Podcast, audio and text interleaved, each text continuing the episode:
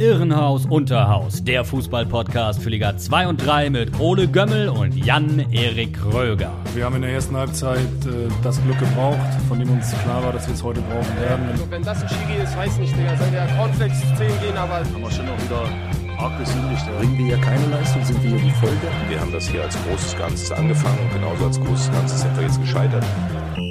Pfefferfuß. Liebe HörerInnen, herzlich willkommen zu Irrenhaus Unterhaus und einmal jetzt bitte alle zuhören kurz und raten, was das hier für ein Geräusch ist. Ja, und? Hast du es erkannt, Jan-Erik?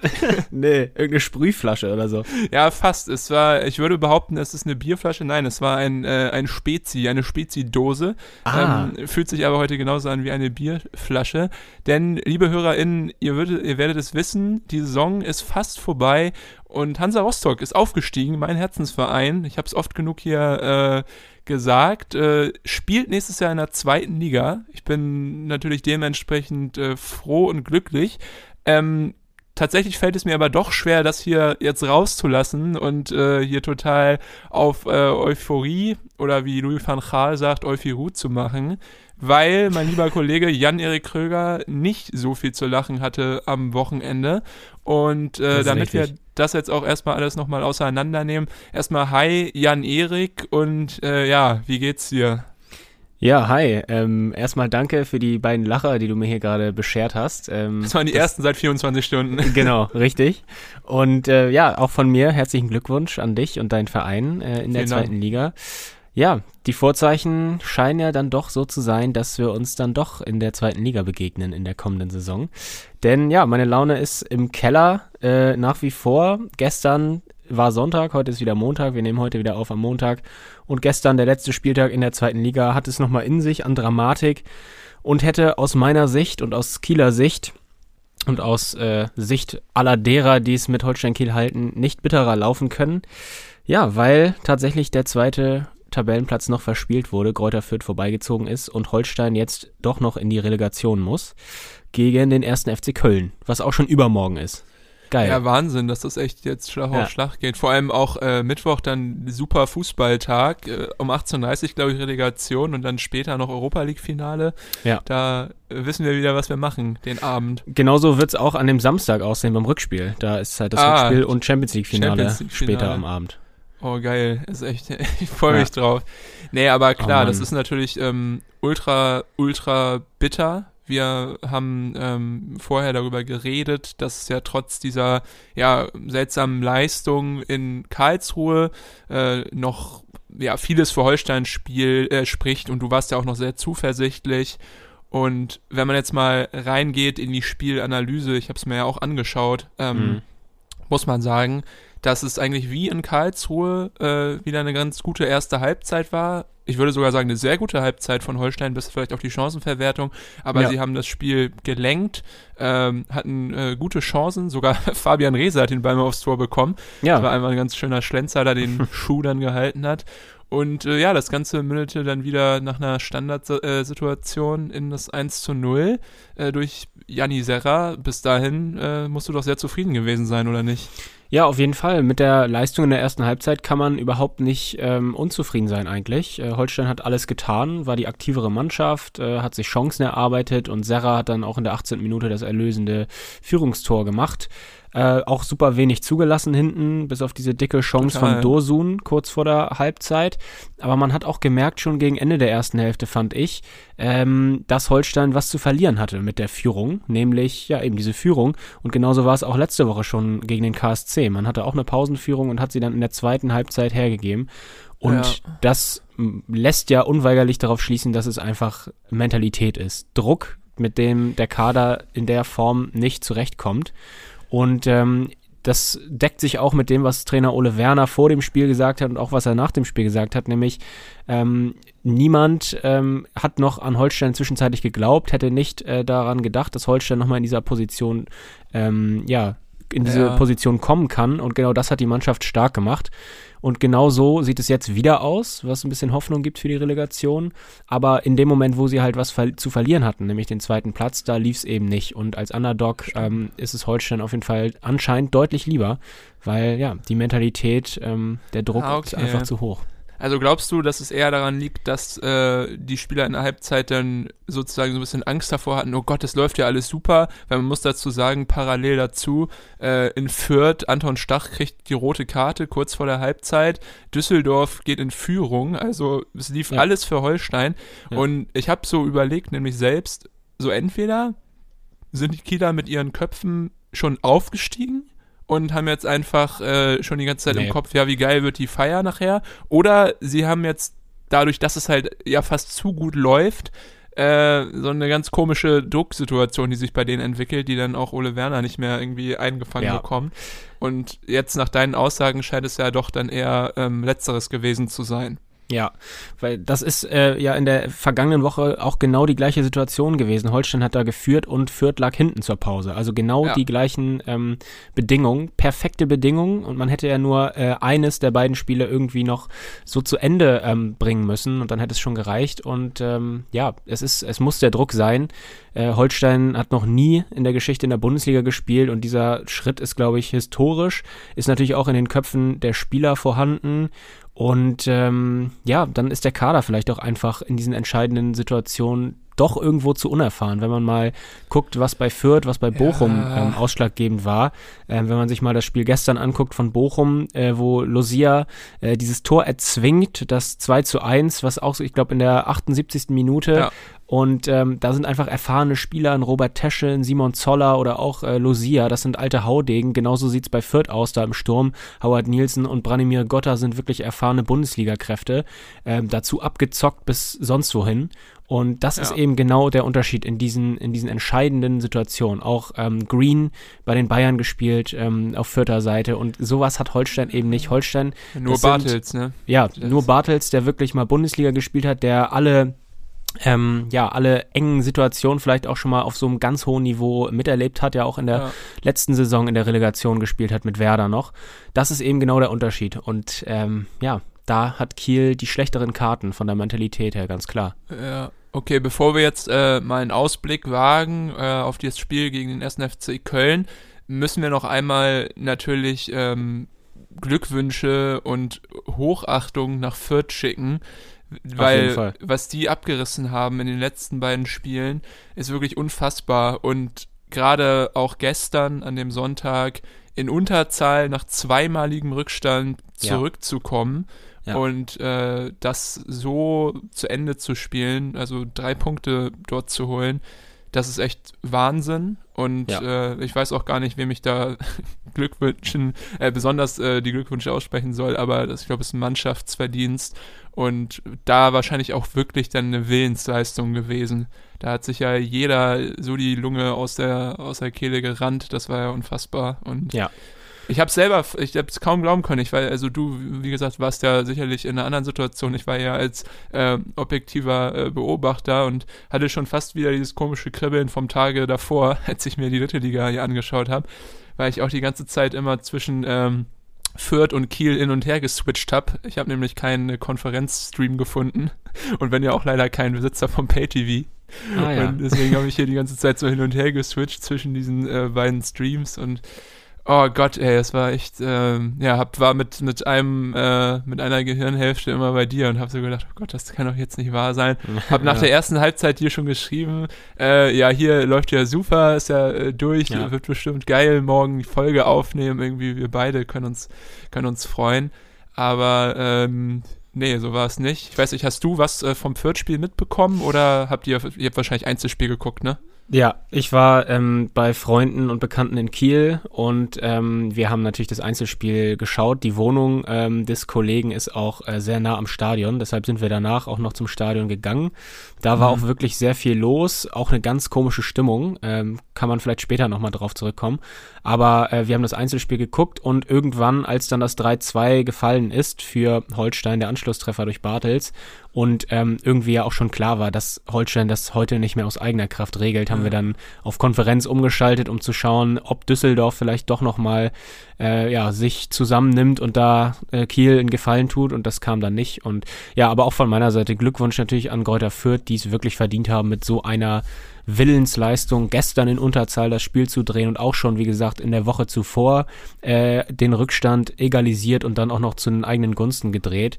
Ja. Also große Hochachtung auch vor Stefan Leitl, vor dem gesamten Team. Die Spielweise ähm, ist einfach stark, auch wenn sie in den direkten Duellen nicht immer äh, überlegen waren. Aber es ist ja auch Stimmt, egal. Ja. Das ist ja auch eine Qualität, einfach effektiv ähm, die, die Ergebnisse einzufahren. Und das ist in jedem Fall ein verdienter Aufstieg. Ja, ja, völlig. Aber ich bin gespannt, was, was Fürth nächstes Jahr so auf die Beine, äh, nächste Saison so auf die Beine stellt. Einen Abgang haben sie ja schon, Raum, der wird ja gehen.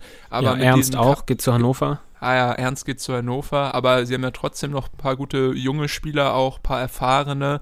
Äh, wenn man da noch so ein paar, ja, andere vielleicht Bundesliga-Routiniers zu stellt, dann ja, sieht es für Fürth vielleicht auch nicht so schlecht aus. Aber ich bin auf jeden Fall gespannt, wie sich gerade Anton Stach zum Beispiel, wie er sich entwickelt dann ja. ähm, nächstes Jahr im, im Oberhaus.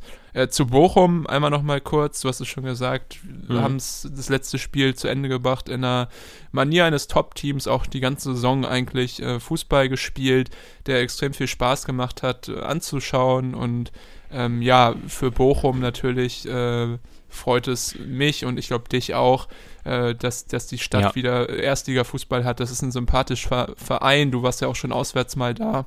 Ja. Ich noch nicht. Aber ähm, ja, eine tolle Stadt und ein toller Verein mit einer tollen Geschichte. Und deswegen, äh, ja, ganz viele Glückwünsche an den Kastropper. Ja, dem ist nichts hinzuzufügen. Auch Glückwunsch an den VfL Bochum. Ja, gut, dann müssen wir jetzt äh, uns wohl oder übel mal dem Ausblick äh, widmen du hast es gesagt, übermorgen geht's weiter für Holstein. Denn ja. klar, ich verstehe deine Frustration extrem. Es ist äh, scheiße gelaufen, aber man darf nicht vergessen, es ist noch nicht vorbei. Also du kannst hier auch äh, Samstag auf einmal wieder auf dem Tisch tanzend äh, durch äh, Eimsbüttel rennen. ja, okay, das ist wirklich das, das Qualvolle auch an der ganzen Geschichte. Schon die ja. letzten beiden Spiele und jetzt nochmal äh, ja, 90 Minuten zweimal das durchleben hast, zu müssen. Du hast ja schon was Interessantes gesagt eben. Ähm, jetzt vor dem Spiel wird man ja denken, okay, Köln hat jetzt die letzten Wochen richtig Erfolgserlebnisse gehabt und haben es ganz knapp äh, nur geschafft, diesen Relegationsplatz zu bekommen und müssen jetzt ja hoch motiviert und äh, ja top drauf sein. Ähm, auch, äh, um das nochmal anzusprechen, Bornau hat ja, glaube ich, in der 85. Minute das entscheidende Tor gemacht gegen Schalke ja. 04, das halt Werder Bremen in die zweite Liga geschossen hat. Äh, moin Moin an dieser Stelle. Und ja. äh, genau, Köln auf den Relegationsplatz katapultierte. Also da denkt man, okay, die sind bis an die Haarspitzen motiviert, äh, haben geile Erfolgserlebnisse, gerade auch den Siegen da gegen Leipzig. Ähm, ja, sind, sind äh, gut drauf und Kiel ging es ja eher dann bergab in den letzten äh, Spielen. Ähm, ja, wird auf dem Papier, denke ich mal, äh, dann eher der Underdog sein. Aber genau das könnte ähm, ja so ein bisschen die Hoffnung sein, meinst du? Ja, ja, das ist tatsächlich etwas, was einem Hoffnung geben kann, äh, dass Holstein, wie gesagt, auch wirklich dann am stärksten war, wenn keiner mehr an sie geglaubt hat. Und genau das ist äh, jetzt auch der Fall. Ähm, ich glaube, es gibt wenige, die jetzt im Holstein-Umfeld noch daran glauben, dass äh, Holstein aufsteigen wird. Mich eingeschlossen. Ich kann es mir ehrlich gesagt nicht vorstellen, weil ähm, ja, das ist natürlich auf der Hand liegt das, dass äh, es unfassbar schwierig ist, die Spieler wieder hinzubekommen mental, dass sie übermorgen wieder spielen können und Topleistung bringen ähm, Herkules-Aufgabe, aber ich glaube, da geht auch heute schon der Blick auf die, auf das Spiel und auf die Spielvorbereitung. Gestern hat Ole Werner nach dem Spiel auch gesagt, äh, es ist wichtig, der Enttäuschung Raum zu geben, ähm, sich damit heute auseinanderzusetzen und morgen ähm, konzentrieren wir uns dann auf die kommenden Aufgaben. So wird's, ähm, ja, so wird's äh, der einzige Weg sein. Ja, ähm, genau, das ist halt etwas, was äh, Holstein äh, Hoffnung geben kann. Eine andere Sache ist, ähm, dass Köln nicht so eine Übermannschaft ist wie 2018 in der Bundesliga-Relegation der VfL Wolfsburg. Auch damals hat der Holstein schon mal ja. an der Bundesliga geschnuppert und damals war es halt ein Team der Gegner, was eigentlich auf dem Papier natürlich deutlich, deutlich stärker war. Die hatten ein schlechtes Jahr, auch damals schon ein Kader, der auch hätte international spielen können. Auf und ähm, da war die Chance wirklich sehr, sehr, sehr klein, dass da für Kiel was geht. Das ist halt jetzt anders.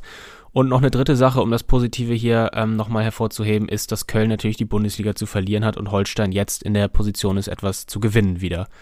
Und ähm, ja, das sind die drei Sachen, die Hoffnung machen können. Auf der anderen Seite wird es nicht leichter, dadurch, dass zwei Stammkräfte gesperrt sind. Jonas Meffert und Alexander Mühling fallen Wirklich? beide im Hinspiel auf, aus. Ja, oh. sind beide mit einer gelben Karte gesperrt und fürs Rückspiel ähm, ähm, drohen Sperren für Kapitän Hauke Wahl und Johannes Vandenberg. Also ah, das macht die Aufgabe noch viel schwieriger. Das hatte ich gar nicht auf der Kette, dass da dann auch noch diese fünf gelbe Kartenregelung auch noch mit in die Relegation zählt.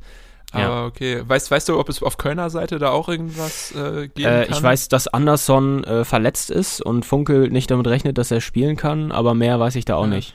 Habe ich mich jetzt auch noch nicht mit beschäftigt. Thielmann von Anfang an.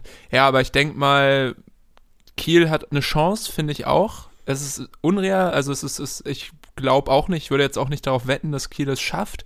Aber ich glaube, dass wenn man in Köln jetzt das erste Spiel vielleicht äh, ja nur mit einem Torunterschied verliert oder ein Unentschieden spielt, dann ist zu Hause alles möglich. Äh, und dann ja, geht es vielleicht auch, gerade weil, glaube ich, Köln auch, wenn Kiel ein Tor schießt oder in Führung geht, auch ganz schnell in diese Unsicherheit äh, reingedrängt werden kann, die dann auch dafür sorgt, glaube ich, dass bei denen in den Köpfen dann ganz schnell das Karussell angeht, äh, nach dem Motto, okay, wir sind ja hier der Top-Favorit und warum liegen wir jetzt hinten, warum haben wir ein Tor kassiert? Und ich glaube, dass das ein ganz, ganz offenes Spiel wird äh, von ja, zwei fast gleichwertigen Mannschaften, wenn man die Saisonleistung sich anschaut. Und ich mhm. bin auf jeden Fall mega gespannt, halt für jeden objektiven Zuschauer äh, ist das spannend, für dich natürlich äh, noch ganz besonders. Aber ja. würde auch behaupten, dass da noch nicht die, die letzte Messe gelesen ist. Wen schätzt du am stärksten ein aus dem äh, Kölner Team? Wo haben die Kieler, werden die Kieler am meisten Probleme haben mit Offensivkräften, Defensivkräften? Boah, das ist eine gute Frage. Keine Ahnung, ey. Ich weiß es nicht. Also mal, bei Köln fand ich jetzt keinen so richtig äh, überragend oder, oder, herausstechend in diesem Jahr. Ich glaube, Marius Wolf ist schon unangenehm zu bespielen für die Kieler Außenverteidiger. Ich glaube, der hat ja sogar Van, Vandenberg würde ihn ja bekommen. Ich glaube, das wird ja. schon wird schon wird schon hart. Ja, der pfeift eh auf dem letzten Loch, habe ich immer das Gefühl, Vandenberg. Also auch gestern wieder. ah, ey langsam, er ist natürlich jetzt auch schon ein bisschen älter, er hat natürlich Erfahrung, aber offensiv ist er nicht gerade stark und defensiv gestern war er auch beim einen Gegentor nicht auf seinem Posten, weil er eben noch offensiv gebunden war. Naja, aber der wird, äh, ja, würde ich auch darauf wetten, dass er da seine Problemchen mit hat, mit ihm auf jeden Fall. Ja, glaube ich auch. Und eine Sache, auf die muss ich noch eingehen, und zwar hattest du mich ja kritisiert für meinen vermeintlichen Pessimismus.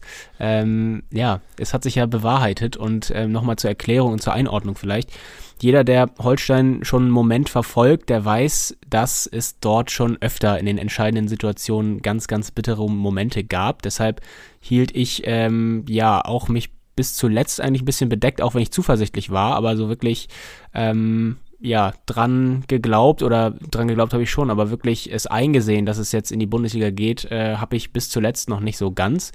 Und äh, zu erklären ist das mit den Entscheidungen, ähm, die ganz bitter gelaufen sind in den letzten Jahren. Natürlich 2015 die Relegation zur zweiten Bundesliga damals gegen 1860 München, ganz bitter ja. gelaufen. Das Rückspiel aus der Hand gegeben nach eigener Führung und nicht aufgestiegen. 2012 äh, hat man am letzten Spieltag in der Regionalliga Nord äh, den sicher geglaubten Aufstieg noch beim VfL Wolfsburg 2 hergegeben. 1 zu 4 dort verloren und auch sehr bitter war 2007 ein Abstieg aus der Regionalliga Nord mit 48 Punkten. Drei andere Mannschaften hielten mit der gleichen Punktanzahl die Klasse aufgrund des besseren Torverhältnisses.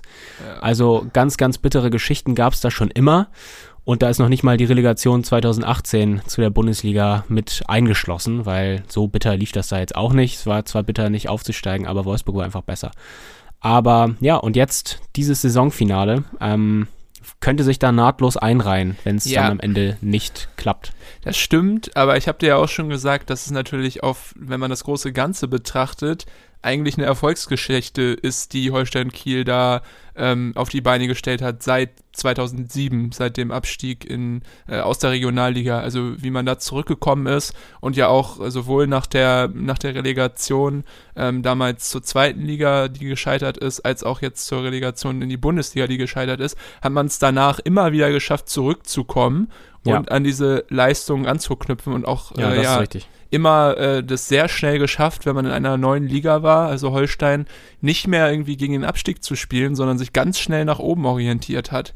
Und deswegen finde ich schon, dass du natürlich äh, im, im Gesamtbild eigentlich zufrieden sein müsstest, weil ich glaube, kein Team. Natürlich. Äh, vielleicht der erste FC Heidenheim vielleicht, äh, ist, ist so erfolgreich aus einer unteren Spielklasse hochgekommen in den letzten 15 Jahren wie, wie Holstein Kiel.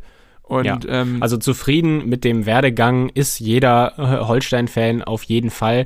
Und deshalb kann man auch nicht wirklich enttäuscht sein und äh, sich vielleicht sogar abwenden von der Mannschaft oder solchen Sachen. Als Kieler ist man immer demütig in solchen, in solchen Entscheidungen und äh, hat auch nicht vergessen, wo man herkommt. Und dass das ein kometenhafter Aufstieg in den letzten Jahren war, ist auch jedem klar.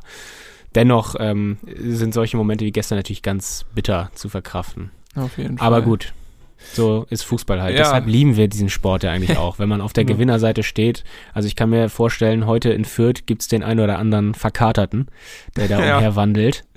Ja. Auf jeden Fall, hast recht. Aber ja, wir hören uns auf jeden Fall dann halt nächsten Sonntag oder Montag nochmal und dann äh, können wir ja, ja Jesus Christus. Ja, schauen, wie es dann, ob wir das dann lieber kurz halten oder doch irgendwie schön in die nette Spielanalyse gehen können.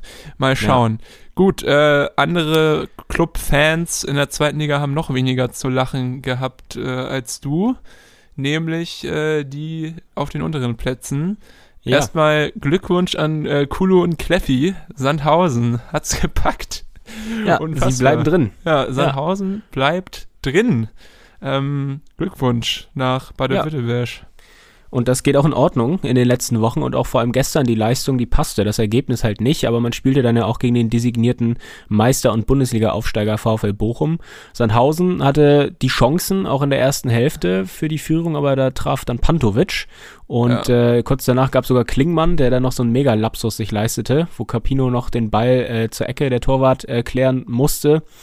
Und äh, auch danach ähm, gab es immer wieder Chancen für Sandhausen. Also die Leistung, die war gut.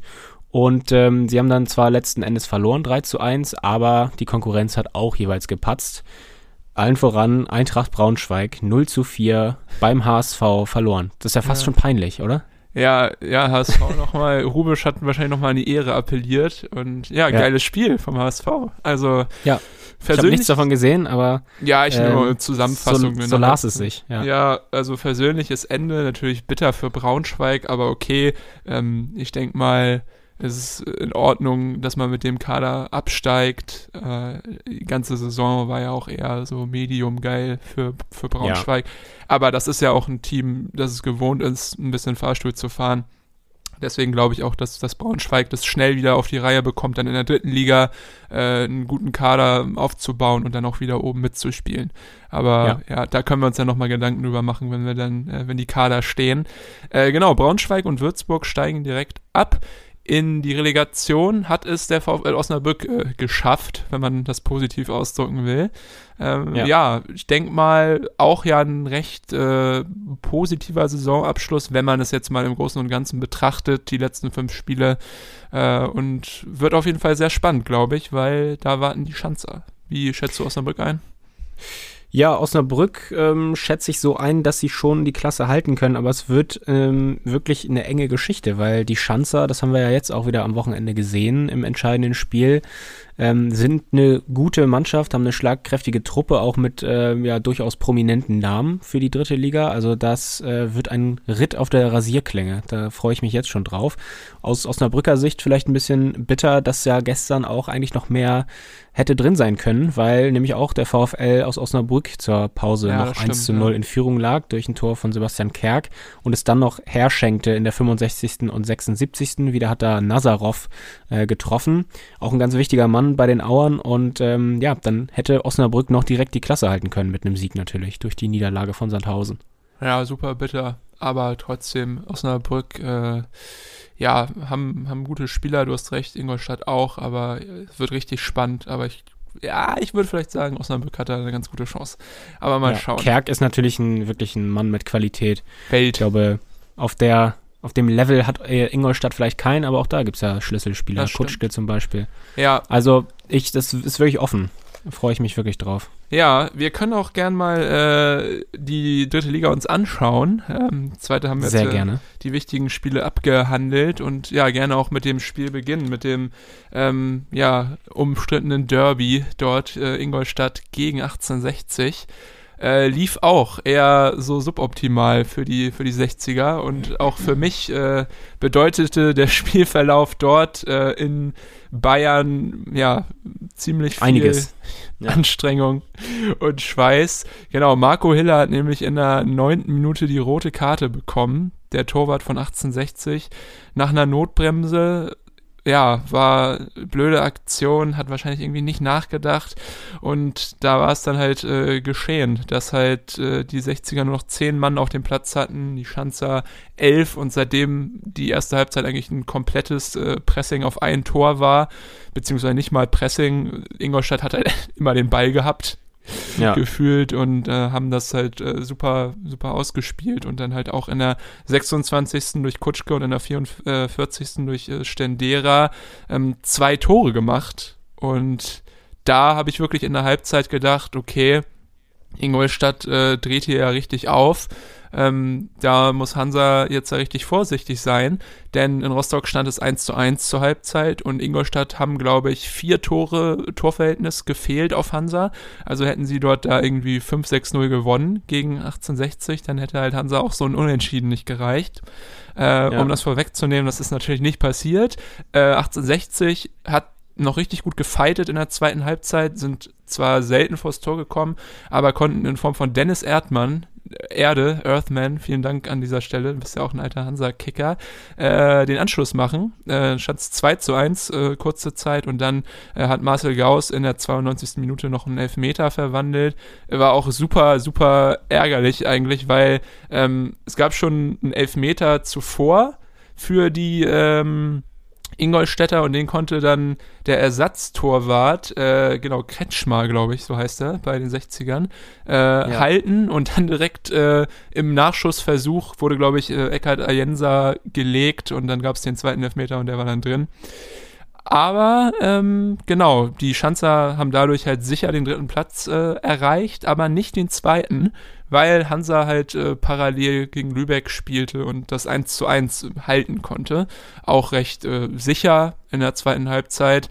Ähm, aber genau, so steht Ingolstadt auf dem dritten Platz und für 1860 bleibt der super undankbare vierte Platz und ja, das ist wirklich äh, enttäuschend, finde ich. Also nicht nur Ja. für die 60er-Fans, sondern ich glaube auch für jeden, der diesen ja unfassbaren Run eigentlich ähm, seit der Rückrunde der 60er irgendwie beobachtet hat und gerade auch mit den Spielern und mit den Trainern gibt es glaube ich nur wenige, die den 60ern das nicht gegönnt hätten, jetzt auch da vielleicht noch die Chance zu haben, aufzusteigen.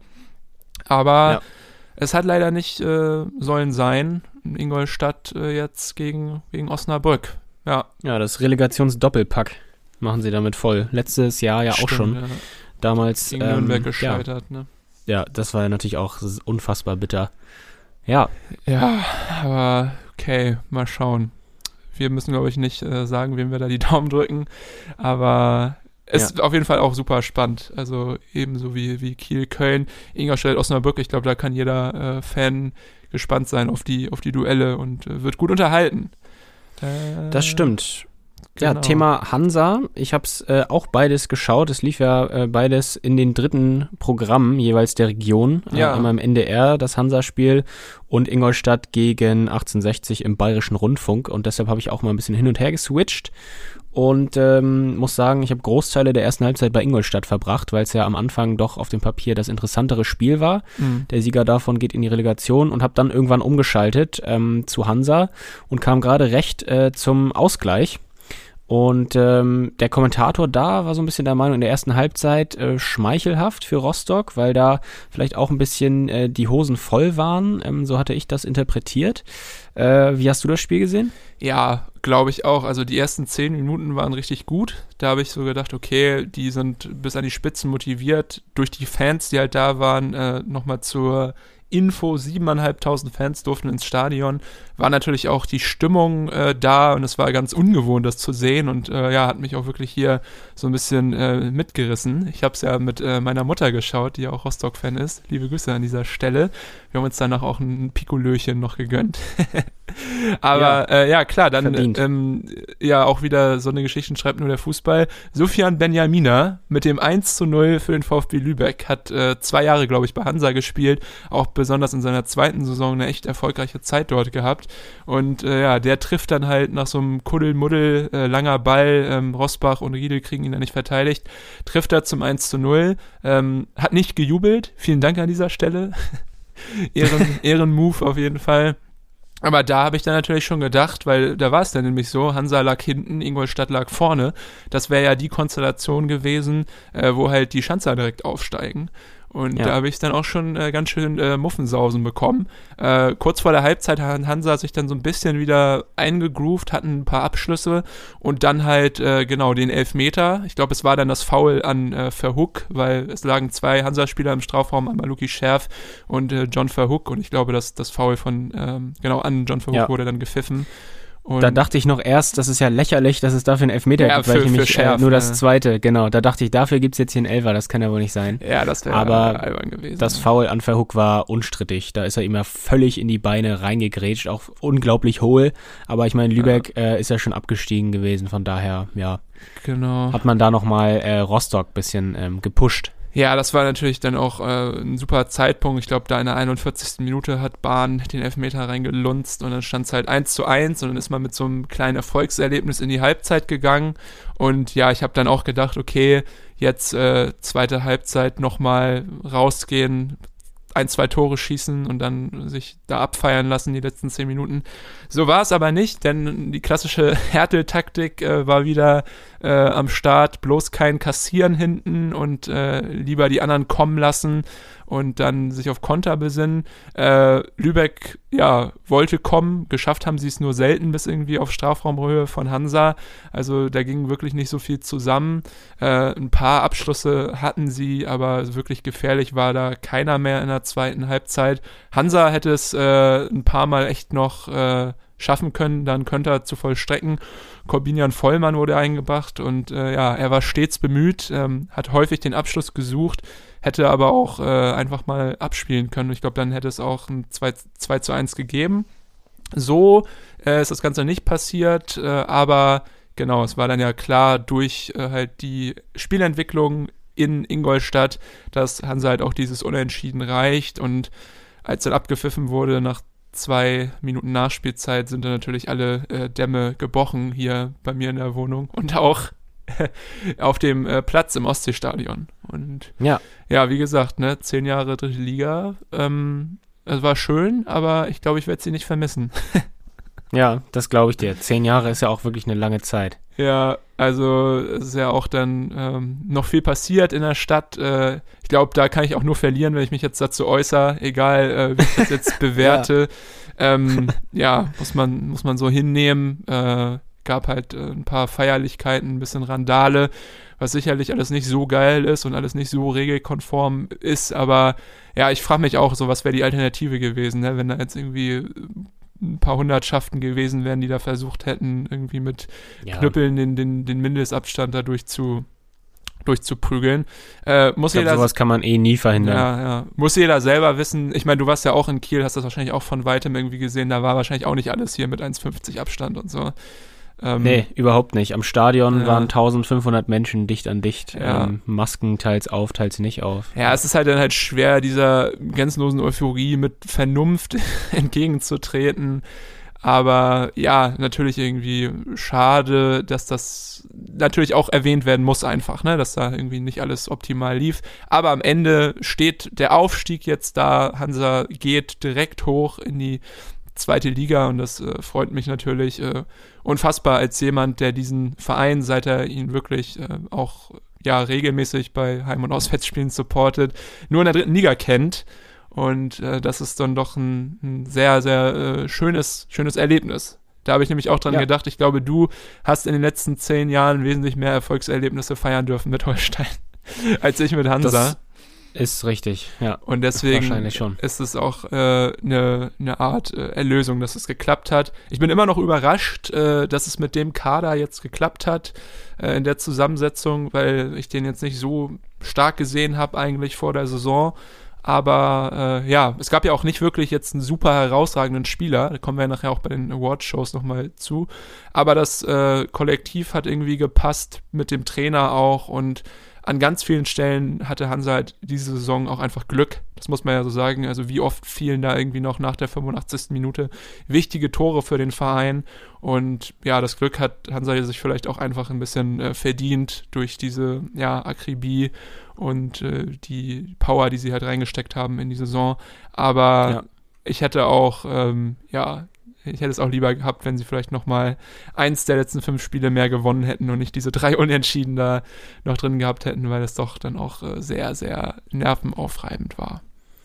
Aber scheißegal, sie sind aufgestiegen. Scheißegal. Und du kannst dich zurücklehnen für den Rest äh, des Sommers ja. und auch äh, für, die, für den Verlauf der kommenden Woche. Ähm, da bin ich wirklich sehr neidisch. Und ähm, ja, welche Vereine sicherlich auch neidisch sind, äh, ob deiner Position und der des FC Hansa Rostock, ähm, waren bzw. sind der SV Meppen. Die haben oh, 2 ja. zu 1 gewonnen gegen den MSV Duisburg und sind trotzdem abgestiegen aus der dritten Liga, weil nämlich der KfC Uerdingen beim SV Waldhof Mannheim zu einem 1 zu 1 kam, hat dort auch geführt und dann noch ähm, den Ausgleich äh, kassiert, aber sie hätten verlieren müssen, damit Meppen vorbeizieht.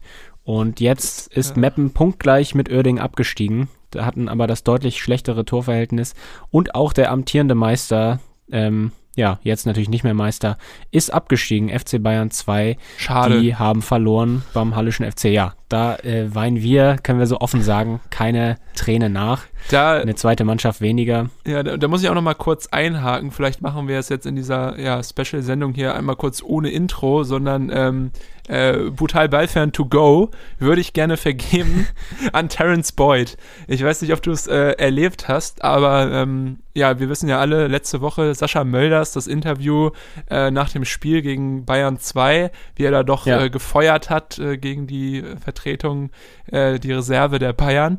Und äh, Terence Boyd ähm, hat sich einfach gedacht, okay, ich fand das geil, was Mölders gesagt hat, und ist dann da an der Grünwalder Straße mit einem Mölders-Trikot angekommen aus dem Halle-Bus. Und ja, das habe ich auch gesehen. Fand ich auch, ähm, ja, fand ich lustig. Das ist äh, natürlich provokant, aber ähm, ja, gewagt, total ja, beifern. Aber es ist schon, ist schon sehr lustig. Man muss sagen, Bayern hat äh, geil gespielt gegen Halle, klar, sie haben äh, früh zurückgelegen, dadurch Brain Manu, ähm, aber hatten echt gute Chancen und hätten das auch eigentlich gewinnen, gewinnen müssen, wenn man sich die Chancen anschaut. Haben es nicht geschafft. Ähm, und bei Uerding, äh, ja, ich glaube, wäre ich Uerding-Fan, wäre ich auch gestorben, weil Uerding hat ja. äh, super gespielt, haben ja auch durch äh, Mike Feigenspahn dann äh, geführt und wirklich äh, nach diesem Tor von Costly, ich glaube, es war in der 85. bei dem der Waldhof ausglich, gab es noch eine ja. letzte Aktion, das war eine Ecke für Waldhof Mannheim. Und äh, ja, die kam bogenlampig rein. Ich glaube, Verlat hält da den Kopf hin. Und dann war da wirklich irgendwie so ein Rumgestochere im Strafraum, wo wirklich jeder hätte zum Ball kommen können. Und ich habe echt gedacht, oh Gott, oh Gott, äh, nicht, dass die ja jetzt noch einen reinkriegen. Und es war echt so, so, so, so knapp, dass Oerding da in der Nachspielzeit noch äh, das entscheidende Tor hätte äh, kassieren können. Aber ja, da hat der Fußballgott, äh, weiß ich nicht, ob er Bestechungsgelder von Ponomarev noch angenommen hat, aber auf jeden Fall dafür gesorgt, dass äh, der KfC in der Liga bleibt. Und genau, für Meppen geht es nach vier Jahren runter. Äh, tat mir am Ende doch ein bisschen leid. Rico Schmidt hatte auch eine kleine Träne im Auge und auch viele Spieler, weil natürlich ganz viele Verträge einfach auch nicht für die Regionalliga äh, laufen. Aber Ronny Maul, der sportliche Leiter dort im äh, Niedersachsen, hat gesagt, äh, sie kommen wieder und äh, ja, bin ich mal gespannt. Also ja. nur noch mal, um es äh, zu Protokoll zu bringen, Unterhaching, Lübeck, Bayern, Meppen, ciao, ciao, bis demnächst. Ja, zweimal Nord, zweimal Bayern. Ja, stimmt. Bekommt Zuwachs. Ja, stimmt. Mal sehen, äh, welcher Zuwachs dann die dritte Liga noch, äh, über welchen Zuwachs sich die dritte Liga noch freuen darf. Äh, was wir auch ja. noch nicht gesagt haben, Dynamo Dresden hat es auch äh, entspannt zu, äh, zu, Ende gebracht, die Saison. Äh, haben das letzte Spiel gewonnen gegen Wien Wiesbaden 0 zu 1. Also auch da alles in trockenen Tüchern. Es hätte ja sogar noch sein können, dass Hansa bei einem Sieg und Dynamo bei einer Niederlage die Plätze tauschen. Dem war nicht so, deswegen Dynamo als erster hoch, Hansa als zweiter. Ja, der Osten ist wieder da, würde ich sagen. Ja, ehrlich, ey. Der Osten rockt, der Westen ist geschockt. So sagen wir es immer in Rostock. ja, so sei es. Gut, äh, dann würde ich sagen, haben wir das erstmal durchgehechelt hier, unsere Aufsteiger ja. und Absteiger. Und dann würde ich sagen, äh, sollten wir uns jetzt mal in feins Wirren schmeißen und äh, gleich äh, die Awardshow beginnen. Oder was meinst du?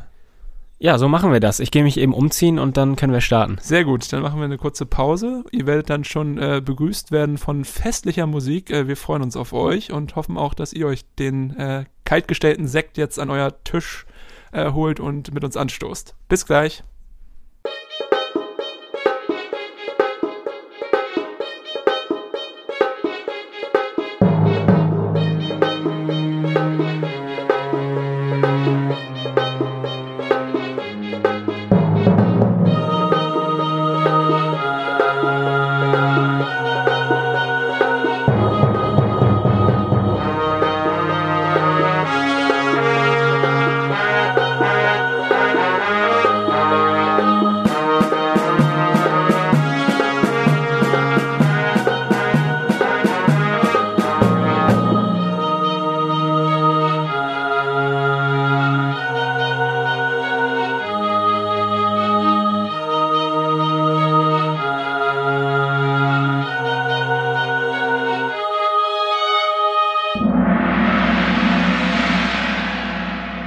Willkommen zurück, liebe Hörerinnen und Hörer. Und ähm, ja, herzlich willkommen, meine Damen und Herren, zur festlichen Awardshow des Irrenhauses. Ähm, ja, die goldene Fußfessel, kann man eigentlich sagen. So haben wir uns jetzt darauf geeinigt, auf den Preis, was hier konkret überreicht wird.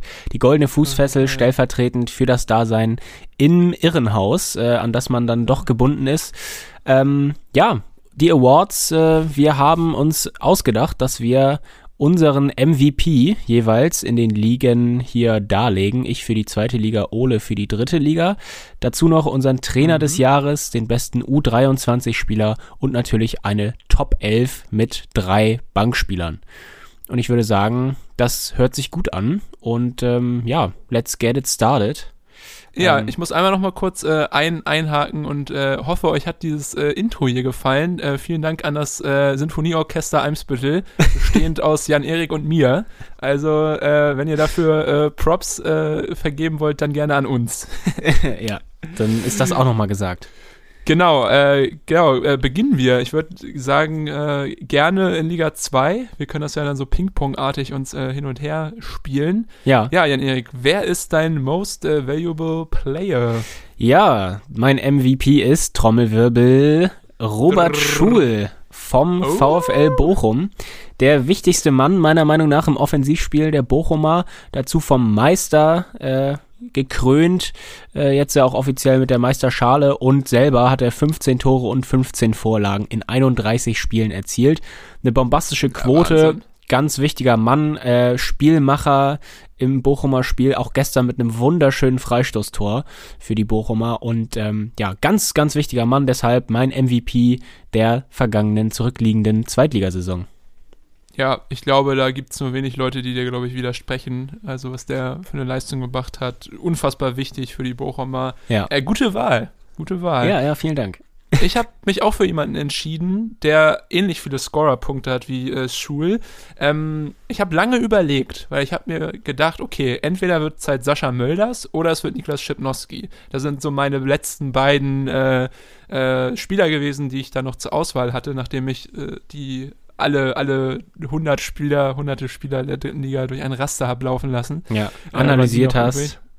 Und da habe ich mir okay, überlegt, okay, Most Valuable Player kommt ja auch so ein bisschen darauf an, wie, was hat er für einen Wert für die Mannschaft, was hat er vielleicht generell für einen Wert, ist er noch, äh, hat er noch Potenzial, ist da noch Entwicklungsschritte, sind da Entwicklungsschritte möglich? Und deswegen habe ich mich für Niklas Schipnowski entschieden, weil ich erstmal okay irre fand, was Saarbrücken für eine Saison gespielt hat als Aufsteiger.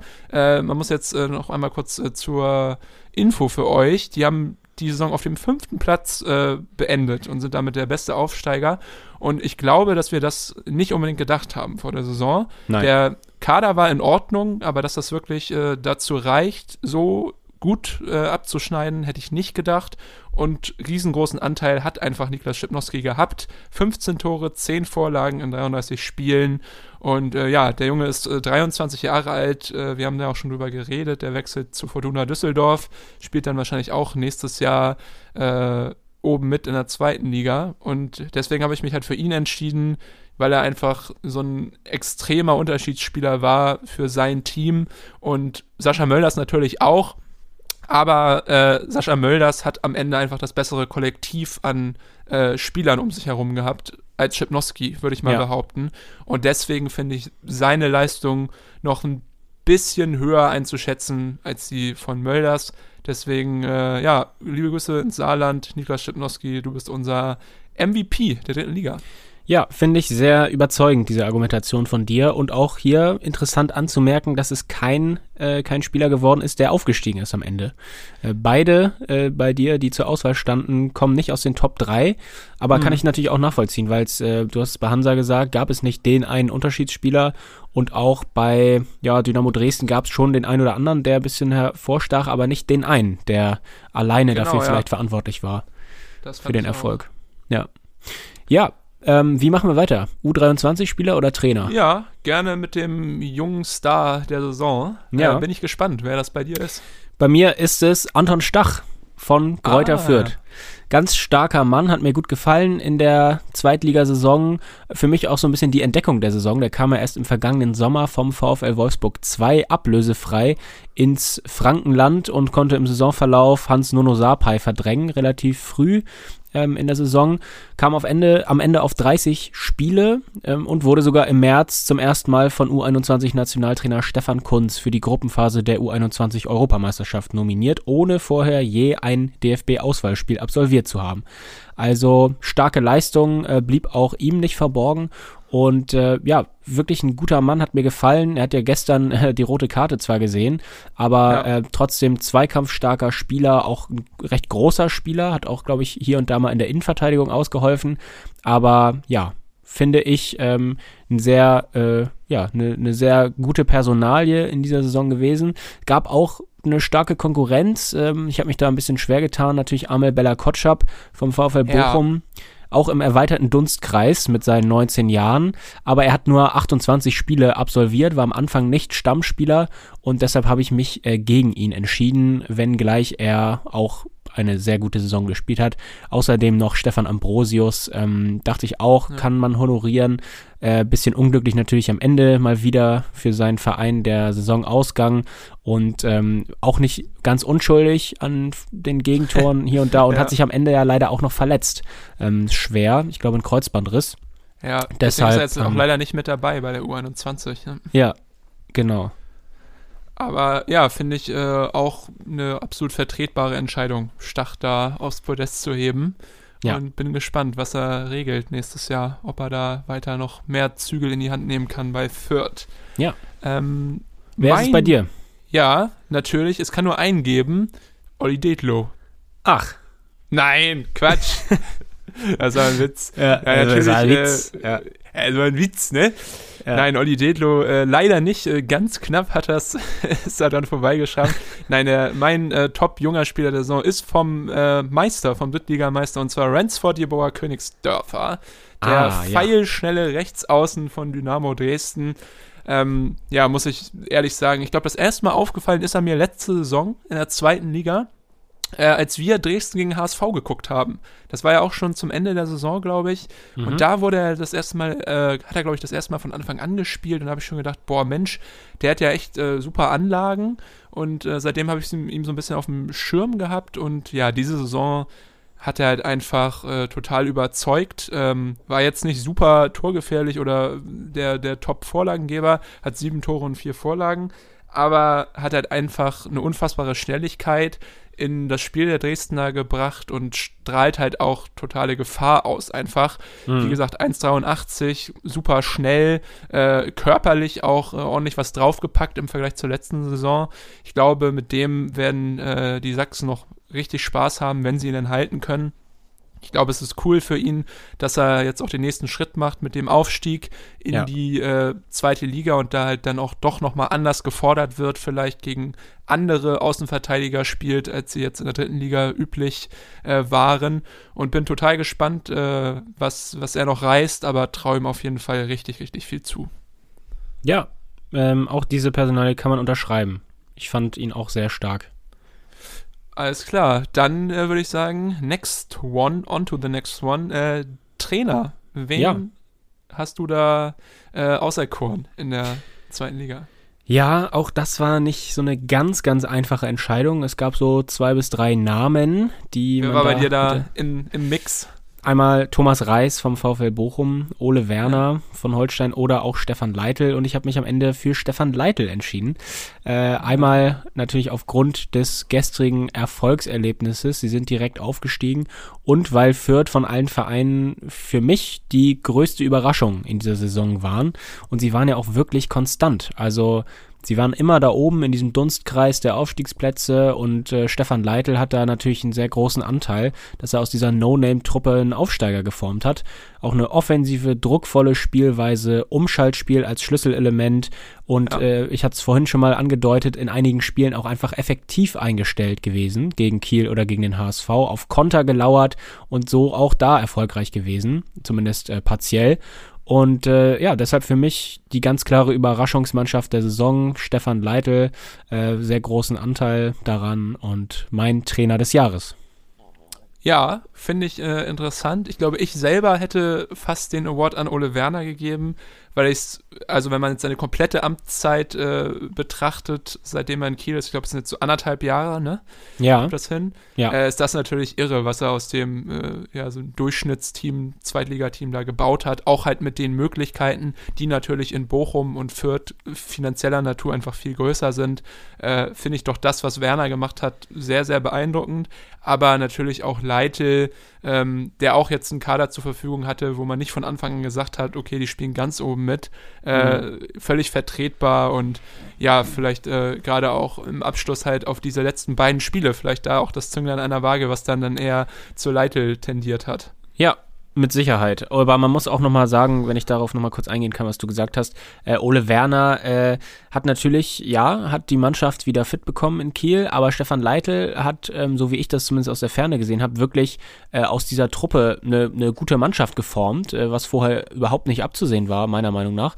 Und äh, Kiel hat man ja schon so die letzten Jahre immer so ein bisschen auf der Rechnung vielleicht als eine Mannschaft, die da oben mitspielt, die vielleicht um den Aufstieg, wenn alles klappt, mitspielen kann. Äh, bei Werner wurde ja ein bisschen Vorarbeit geleistet durch Markus Anfang. Das wurde dann durch äh, André Schubert wieder eingerissen so ein bisschen. Aber ähm, ja, dennoch nicht ganz äh, aus der Kalten sozusagen. Deshalb ja. auch äh, die Entscheidung für Leitl. Den sehe ich. Alles Gut. klar. Ja, bei mir ist es äh, auch eine Personalie, wo ich mir ja lange Gedanken gemacht habe. Es gab ja viele äh, erfolgreiche Trainer, Lukas Kwasniok zum Beispiel, beeindruckend mit Saarbrücken oder halt ja. auch Jens Hertel am Ende äh, hat einen tollen Job bei Hansa gemacht und das ja auch nach Hause geschaukelt. Entschieden habe ich mich aber für äh, Grino Capretti, der ah, ja. Trainer vom SC Verl. Finde ich sehr cool. Ja, das doch dann am äh, beeindruckendsten fand, ähm, fand, jetzt fange ich hier schon wieder an, als ob ich in der Grundschule bin. I'm sorry, ich bin auch aufgeregt hier vom, vom Aufstieg. Heute übrigens die große Uncut-Folge, äh, weil es ja ein bisschen länger äh, ist, haben wir gedacht, für euch einfach hautnah dabei, Irrenhaus, Unterhaus, Uncut. Deswegen, heute wird durchgelabert. Genau, ja. heute auch unsere kleinen Ausrutscher für euch mit dabei. ich hoffe, ja. ihr verzeiht uns das. Nein, SC Verl hat die Saison auf Platz 7 äh, beendet. Und ich glaube, eigentlich waren wir beide uns bei Ferl vor der Saison sowas von einig, dass die direkt wieder runtergehen. Ja. Weil in dem Kader, ich meine, Eilers kam ja auch erst im, im Winter, kannten wir, glaube ich, nur Janic. also Slatko ja. Janic, den Stürmer. Und sonst, ich kannte noch äh, ähm, Sander, der ausgeliehen ah, ja, von, von, Kiel. Kiel ne, aber ja. sonst kannte ich da wirklich auch wenig. Bisschen ja.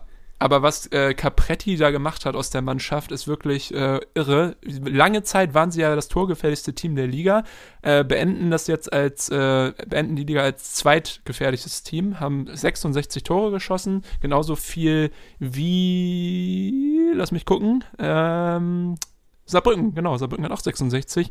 Nur 1860 hat mehr Tore geschossen mit 69. Aber allein das schon, da so eine starke Offensive zu formen aus dieser Truppe, hat mich total beeindruckt. Und dann natürlich auch diese Konstanz, die Ferl hatte. Die letzten Spiele liefen nicht so gut, aber ja, sonst hatten nie wirklich eine richtig schlechte Serie, haben immer wieder überzeugt, super gespielt. Auch äh, gerade in dem Rückrundenspiel gegen, gegen Hansa erinnere ich mich daran da haben sie ja ganz schnell äh, 2-0 geführt und Hansa hat es am Ende noch dann, dann gedreht, aber das hat auch einfach irgendwie die Qualität von dieser Truppe gezeigt und das haben wir ja schon auch oft angesprochen, dass das einfach äh, bei ja so einer Mannschaft, ähm, die vielleicht nicht die super guten Individualisten hat, äh, ein großer Verdienst des Trainers ist. Und ja, ja da muss ich einfach sagen, Capretti, 39 Jahre, ähm, ja, so gut wie keine Vorerfahrung gehabt. Ich glaube, er war noch einmal bei einem, bei einem Oberligisten vorher Trainer, aber jetzt auch seit 150 Spielen bei, bei Ferl. Ähm, so eine Saison einfach, äh, ja, einfach nur, kann man nur den Hut zu, vorziehen. Ja. Auf alle Fälle. Und ich glaube, dass das auch Begehrlichkeiten bei dem einen oder anderen Verein, der vielleicht ein bisschen höherklassig spielt oder in derselben Liga ist, wer weiß, ähm, ja, geweckt haben könnte. Ich habe schon gehört aus Klar. meinem Umfeld, das gespickt ist mit HSV-Enthusiasten, dass man ihn da vielleicht auch schon äh, reinredet von, von Fanseite. Echt? Ich weiß nicht, inwieweit er da äh, wirklich im Gespräch ist. Ich glaube, der HSV ist ja ziemlich weit mit Tim Walter äh, genau, äh, anscheinend. Ja. Aber ja, Gerino Capretti, das wird honoriert, auch von anderen Fanlagern und nicht nur von so Drittliga-Besessenen, wie wir es vielleicht sind. Also, ja, ja ich sehe äh, deine Entscheidung absolut ein und hätte wahrscheinlich genauso entschieden. Sehr gut. Dann äh, können wir uns jetzt ja den äh, Team of the Seasons äh, widmen. Wir haben uns Jawohl. da beide für ein 4-3-3 entschieden und ich würde auch sagen, dass das mit dem Ping-Pong-Prinzip hier doch eigentlich ganz gut klappt und wir deswegen äh, so weiterverfahren und ja. würde dich deshalb bitten, deinen Torwart der Saison zu küren. Ich bin mega gespannt. Ich weiß nämlich nicht, wen du da gewählt hast. Ja, ja, ähm, da äh, ja wusste ich erst nicht so genau, wen ich dann nehmen soll. Hab ein bisschen in den Statistiken hin und her geschaut und habe mich dann für Manuel Riemann entschieden vom VfL Bochum. Aus dem Grund, dass er mit 73 Prozent parierten Bällen die beste Quote der Liga hat. Hat natürlich auch ähm, ja ne, ne, ein gutes Team gehabt, aber ich finde diese Statistik 50 parierte Bälle ist recht aussagekräftig und ähm, anders als zum Beispiel äh, wenigste Gegentore oder beziehungsweise wenigste Spiele. Ja. Äh, also meiste Spiele ohne Gegentor, so ist es richtig. Und ähm, da war jemand anders auf Platz 1, äh, weiß ich jetzt nicht mal mehr. Äh, Riemann war da auf Platz 3 auf jeden Fall. Und äh, parierte Bälle spiegelt das doch ganz gut wieder, auch wenn er jetzt äh, zuletzt auf der Tribüne saß aufgrund einer gebrochenen Hand. War er nicht einsatzfähig. Trotzdem seine Leistungen reichten bei mir, um ins Team zu kommen. Ja, auf jeden Fall. Er hat ja auch echt einen guten Job gemacht, einen großen Anteil daran. Finde ich Notenbester Keeper übrigens äh, Janis Gelios von Holstein Kiel, würde ich nur mal sagen, aber hat er ah, jetzt ja. auch schon sehr lange nicht mehr gespielt aufgrund seiner Corona-Erkrankung. Stimmt. Und deshalb äh, konnte ich es dann doch nicht übers Herz bringen, ihn ins Tor zu stellen. Ja, aber den hat ja auch einen ganz guten Job gemacht eigentlich. Absolut, absolut. Gut, äh, dann kommen wir zu meinem Torwart und da ja. kann man, glaube ich, sagen, es, es kann nur einen geben äh, in dieser dritten Liga und das ist direkt die Krage Kolge, die Krage von der Ostsee, Markus ähm, Kolke, Glückwunsch. Markus Kolke, genau. Nein, wirklich. Also ich muss natürlich sagen, ich habe halt jedes Spiel gesehen und deswegen äh, kann ich wahrscheinlich auch keinen anderen Keeper so gut einschätzen wie ihn. Aber was er wirklich für einen Anteil am Aufstieg hat, ist, glaube ich, äh, gar nicht in Worte zu fassen. Kolke für mich der beste Spieler der kompletten Mannschaft gewesen über die Saison. Teilweise großartig gehalten. Ich erinnere mich da an Elfmeter in der letzten Minute gegen Uerding. Ich erinnere ja, mich das haben wir zusammen gesehen. Das genau, weiß ich auch noch. Ich erinnere mich gegen Ingolstadt jetzt äh, vor drei Wochen das Spiel, wo er wirklich so irre gehalten hat. Also ähm, wirklich ganz häufig aufgefallen durch spektakuläre Paraden. Ähm, ist auch noch aufgestiegen. Das kommt, spielt natürlich damit rein, weil es gab natürlich auch andere Keeper, die super waren, zum Beispiel Erik Domaschke hat auch eine, eine tolle Saison gespielt, aber am Ende muss ich einfach sagen, ähm, ja, auch ohne Hansa-Brille objektiv gesehen kann man eigentlich nur äh, Kolke äh, wählen. 15 mal zu 0, du hast schon gesagt, ist nicht so aussagekräftig, aber mindestens genauso häufig in den äh, Magenta Sport Top 10 für seine großartigen Paraden und halt einfach ein extrem wichtiger Spieler. Als Kapitän hat da seine ja. Mannschaft dirigiert, ist äh, eine Autoritätsfigur und äh, ja, hat äh, einfach einen ganz, ganz großen Anteil an diesem Aufstieg. Deswegen freue ich mich, Markus Kolke diesen Award zu geben. Ja, kann ich äh, auch mal wieder verstehen, die Entscheidung. Wie gesagt, ich habe ja auch einige Spiele mit dir zusammengeschaut, da war er auch immer stark und ja, kann ich Gut. verstehen. Dann würde ich sagen, äh, wollen wir von links nach rechts oder wollen wir mit der Innenverteidigung anfangen? Äh, oh, wir können ja von links nach rechts, würde ich sagen. Alles klar. Dann okay. Linker Verteidiger, würde ich sagen. Ja, und das war eine ganz einfache Entscheidung. Da kann es nur einen geben, nämlich David Raum von Kräuter Fürth, ja. äh, der beste Linksverteidiger der gesamten Saison in der kompletten zweiten Bundesliga. 15 Torvorlagen. Ganz wichtiger Spieler bei Fürth, offensiv immer eingeschaltet, ganz viel geht über seine Seite und äh, auch eine wichtige Personalie in der U21-Nationalmannschaft. Also ein absoluter Führungsspieler in seinen jungen Jahren mit 23 und äh, deshalb ist er übrigens auch knapp äh, sozusagen schon außen vor äh, gewesen in dieser U23-Spieler-Riege. Bester U23-Spieler. Ich dachte, ihn lasse ich mal außen vor, weil er ja. eben schon 23 ist. Ja, aber dafür in der Top 11, in meiner Top 11 auf der linken Verteidigerposition. Ja, völlig, äh, völlig verständlich. Da kann es keine zwei Meinungen geben. Hat überragend gespielt. Ähm, wer in der dritten Liga auf der Position überragend gespielt hat, da habe ich mir auch lange den Kopf drüber zermartert. Und ich habe mich jetzt für jemanden entschieden, ja, ich weiß nicht, ist so ein bisschen Cheaten, weil er hat auch manchmal im zentralen Mittelfeld gespielt, aber ich glaube hauptsächlich die Haupt, den Hauptteil der Saison hat er auf der linken Seite verbracht.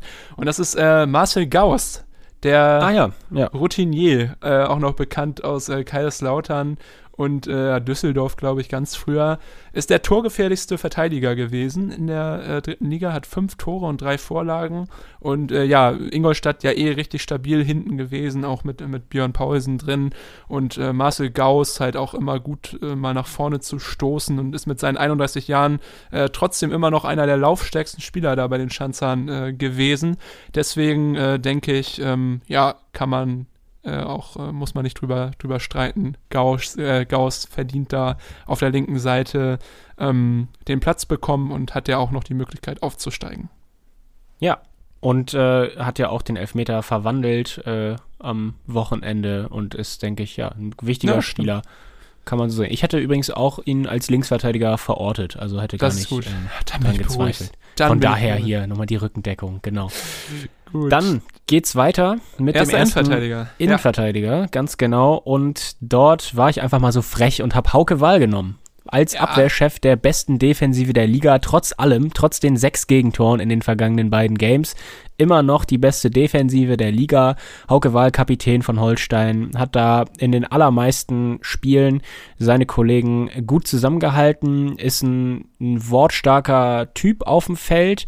Auch gestern war nach dem Spiel äh, als einziger so wirklich offensichtlich dann bemüht, äh, seine Kollegen aufzubauen, ihn da gut zuzureden und Stärke zuzureden. Er geht voran und deshalb ganz wichtiger Typ auch wenn er gestern eine Riesenchance hat liegen lassen, den Kopfball. Ähm, ja, dennoch äh, ist ja das Tore schießen nicht seine erste Aufgabe, sondern das Tore verhindern. Und trotz allem, wie gesagt, ganz wichtiger Mann bei Kiel. Verdient, finde ich. Ja, auf jeden Fall, denke ich auch. Und Wer ist es in der dritten Liga? Bei mir ist es Tim Knipping von Dynamo Dresden. Äh, ist, glaube ich, auch, gibt keine zwei Meinungen, war ein richtig guter Neuzugang. Der kam ja erst aus Regensburg, glaube ich, im äh, Sommer und hat 35 Spiele gemacht, also auch so eine Art Dauerbrenner. Nur drei hat er verpasst, äh, liegt auch wegen seinen, an seinen neuen gelben Karten und an seiner einen gelb-roten. Aber Knipping da mit äh, Mai und Elas äh, alternativ wirklich dafür gesorgt, dass äh, bei Dresden immer alles zu war und äh, ja, hat einen großen Anteil daran, dass äh, die Sachsen aufgestiegen sind. Und ich denke auch, es zieht sich so ein bisschen durch, die, durch den Kader. Bei mir sind es eher Routiniers. Ich glaube halt auch, dass, dass die Spielweise der dritten Liga denen so ein bisschen mehr zur Geltung äh, ja, kommt und deswegen äh, bei mir Tim Knipping, einer der Anker im Dresdner Spiel. Äh, hätten auch Kollegen von ihm sein können, aber er hat mir dann doch am besten gefallen und das bestätigt auch der Kicker-Notenschnitt. Ja, das ist doch schön. Das ist doch ähm, ein gutes Zeichen. Ja. Dann kommen wir zum zweiten Innenverteidiger. Der gesellt sich zu Hauke Wahl. Ja, und zwar ist es der Abwehrchef des Meisters. Es ist Leitsch, Maxim Leitsch. Äh, Bochum stellt die zweitbeste Defensive der Liga. Vier Tore mehr haben sie kassiert am Ende als Holstein. Ähm, aber Leitsch, auch noch ein junger Mann, ich glaube 22, 23, ich schaue es eben nach. Ja, 23 und äh, ja, dafür routiniert, ähm, auch im Wechsel da mit seinem noch jüngeren Kollegen äh, Amel Kotschap, kann man vielleicht auch ein bisschen stellvertretend für dieses Innenverteidiger-Duo sehen, ähm, diese Nominierung von mir von Leitsch. Und äh, ja, starker Mann, hat da die Abwehr auch gut zusammengehalten beim VfL. Ja, finde ich auch sehr gut. Gut, dann jetzt äh, mein zweiter Innenverteidiger, äh, Sascha Mockenhaupt. Nicht nur, weil er ein guter Freund unser, unserer Kollegen von Forms und Gage ist, äh, sondern weil er auch äh, eine super Saison gespielt hat. Für Wien Wiesbaden äh, haben ja auch jetzt äh, ja, gut abgeschlossen auf dem sechsten Platz. Die letzten Spiele liefen nicht mehr so dolle, aber davor auch lange konstant gewesen. Mocky, einer der wichtigsten Säulen in dem Team. Und ja, glaube ich, kann man kurz machen. Deswegen in meiner Top 11. So. Weiter geht's mit dem Rechtsverteidiger in meiner Zweitliga-Top 11 und es ist Meierhöfer von ah, Gräuter Fürth. Auf der anderen Seite, ja. genau, genauso stark äh, wie David Raum, Marco Meierhöfer, hat allerdings nur neun Torvorlagen. Äh, da kann er sich noch was abschauen von seinem Vereinskollegen. Trotzdem auch ganz stark. Ähm, schon 25. Für mich ist es ja auch einer, der vielleicht nochmal vielleicht wechseln könnte. Jetzt wahrscheinlich eher nicht äh, mit dem Aufstieg, aber er wird sicher auch das Interesse des einen oder anderen geweckt haben. David Raum, sein Kollege, wechselt ja äh, ablösefrei zur TSG 1899 Hoffenheim. Mal schauen, ob Marco Meyerhöfer bleibt. Auf jeden Fall die defensive Flügelzange der Fürther sehr stark. Weiter Auf geht's mit deinem Fall. Rechtsverteidiger. Ja, bei mir jetzt der zweite und letzte Hansa-Spieler in dieser Top 11, nämlich Nico Neithardt. Ich habe lange überlegt, weil man muss sagen, trotz Abstieg hat auch äh, Markus Schwabel eine super Saison gespielt für Unterhaching. Ähm, muss man, kann man nicht anders sagen. Aber am Ende halt aufgrund der ja, Torgefährlichkeit, der Chancen, äh, Kreationsstärke habe ich mich für, für Neidhardt entschieden. Vier Tore, sechs Vorlagen, äh, immer einer, den du überall findest, auf der rechten Seite, egal ob vorne oder hinten, extrem, ähm, ja, variabel einsetzbar, starke Offensive, gute Defensive, ähm, 35 Spiele gemacht für Hansa und ja, einfach ein extrem wichtiger Spieler und Eckpfeiler dieses äh, Erfolgs gewesen und muss ich auch ganz ehrlich sagen, als er 2019 im Sommer aus Emmen kam, äh, habe ich nicht unbedingt gedacht, dass er mal so, so wichtig äh, wird fürs Team. Aber er strafte mich Lügen und deswegen Nico Neidhardt ohne Wenn und Aber mein rechter Verteidiger. Ja, das kann man auch unterschreiben. Also ich habe es ja auch hier und da mal ein bisschen gesehen und verfolgt. Äh, auch ein bisschen, ja, zum Führungsspieler gereift, habe ich das Gefühl, über ja. die letzte Zeit und äh, geht auch vorweg mit wichtigen Toren und immer schöne Tore gefühlt, wenn er trifft. Und deshalb, äh, ja, als Verteidiger ähm, gute Wahl, muss ich dir da attestieren. Sehr gut. Dann würde ich sagen, gehen wir jetzt mal ins Mittelfeld, in unsere drei Mittelfeldspieler. Ähm, genau. Defensives Mittelfeld, ich weiß nicht. Einfach Mittelfeld. Ich habe einen.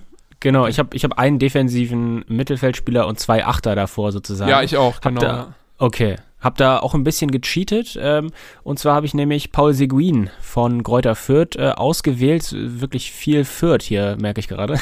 Aber sie waren ja auch einfach gut. Ähm, ja. Bisschen gecheatet deshalb, weil er, glaube ich, häufig so ein bisschen im rechten bis halbrechten Mittelfeld äh, ran durfte. Ja. Gar nicht so sehr als Sechser. Aber äh, in meine Formation, muss ich hier ehrlich gestehen, passte das am besten. Er ist ja auch defensiv stark. Äh, neun gelbe Karten hat er gesehen. Es bezeugt es vielleicht auch. Äh, körperlicher Spieler, trotzdem auch wichtig. Ähm, Im Offensivspiel sieben Tore, acht Torvorlagen und äh, ja, so ein ja, wichtiger Antreiber, würde ich sagen, im vierter Mittelfeld. Hat mir gut gefallen in diesem Jahr und deshalb gibt es hier die verdiente, meiner Meinung nach, Nominierung. Auf jeden Fall. Ja, mein Wer äh, ist es bei dir? Spieler ist auch ein Antreiber und es freut mich eigentlich ganz besonders, dass ich ihn hier äh, integrieren kann, weil ähm, er hatte auch vor der Saison Schwierigkeiten, auch mental, er hatte Depressionen, ist damit sehr offensiv umgegangen, äh, gibt auch eine sehr spannende äh, YouTube-Doku ähm, oder Interview da mit ihm drüber, für alle, die es noch nicht kennen. Äh, Mike Wunderlich ist mein äh, ja, Mittelfeldspieler Nummer 1, der Kapitän der Top 11, äh, mittlerweile auch 35 Jahre alt, hat ja gefühlt sein halbes Leben da bei Viktoria Köln verbracht und genau mit elf Toren und sieben Vorlagen dafür gesorgt, dass äh, Köln nichts mehr mit dem Abstieg zu tun hatte. Es lief ja am Anfang gut, dann sehr schlecht, dann kam Olaf Jansen, dann lief es wieder sehr gut. Zum Ende der Saison lief es wieder schlecht, aber Mike Wunderlich eigentlich äh, ja der Schrippenzieher im Spiel der Kölner, äh, sehr torgefährlich und einfach ein guter Typ. Das merkt man halt auch, wenn man ihn irgendwie sieht in, in Interviews oder wie er sich auf dem, auf dem äh, Platz äh, verhält. Eine absolute Legende in Köln und äh, ja, freue mich auch sehr, dass es für ihn nochmal gereicht hat für so eine starke Saison. 18 Scorerpunkte. Ich glaube, das äh, schaffen nur wenige in dem Alter. Ähm, deswegen Props an Mike Wunderlich und ja, ich hoffe, dass wir ihn nochmal irgendwo sehen. Ja. Alles klar, dann kommen wir zum nächsten Mittelfeldspieler in der zweiten Liga. Das kann man kurz und schmerzlos machen. Robert Schul als MVP hat hier seinen Platz, ja. seinen verdienten, ähm, eben alles zugesagt. Deshalb gebe ich wieder ab erläutert. zu dir, zu deinem Team. Bei mir jetzt äh, der erste offensive Mittelfeldspieler oder offensivere, wunderlich, es ist auch nicht so defensiv. Äh, Richie Neudecker von 1860. Ähm, oh ja eher so ein Spieler der zweiten Hälfte der Saison gewesen. Hat 37 Spiele gemacht, also auch ein richtiger Dauerbrenner. Sieben Tore, neun Vorlagen. Besonders jetzt äh, in dieser Aufschwungphase am Ende der Saison für die 60er extrem wichtig gewesen. Hat äh, Mölders da gerne mal gefüttert mit ein paar geilen Flanken. Äh, generell auch einfach ein cooler Spieler, quirlig, schnell und deswegen äh, kurz und schmerzlos. Richie Neudecker hat es geschafft bei mir in die Top 11. Ja, sehr gut. Der nächste Spieler bei mir ist Alexander Mühling, weil er die wichtigste Säule im Kieler Mittelfeld mindestens ist, wenn nicht sogar in der kompletten Kieler Startelf. Der Kevin De Bruyne äh, der, der zweiten Liga. Genau. Äh, und zwölf Tore hat er erzielt und nur neun davon waren Elfmeter. Also, äh, Immerhin. gute Quote. ja, auch drei aus dem Spiel heraus. Und dazu auch noch vier Assists. Und äh, ja, er ist halt immer ein belebendes Element. Er ist Spielmacher, er ist Antreiber, er hat einen guten Schuss. Ähm, seine Distanzschüsse sind häufig gefährlich und äh, ja, kreiert Torchancen, ein ganz wichtiger Mann. Es tut wirklich sehr weh, dass er am Mittwoch fehlen wird.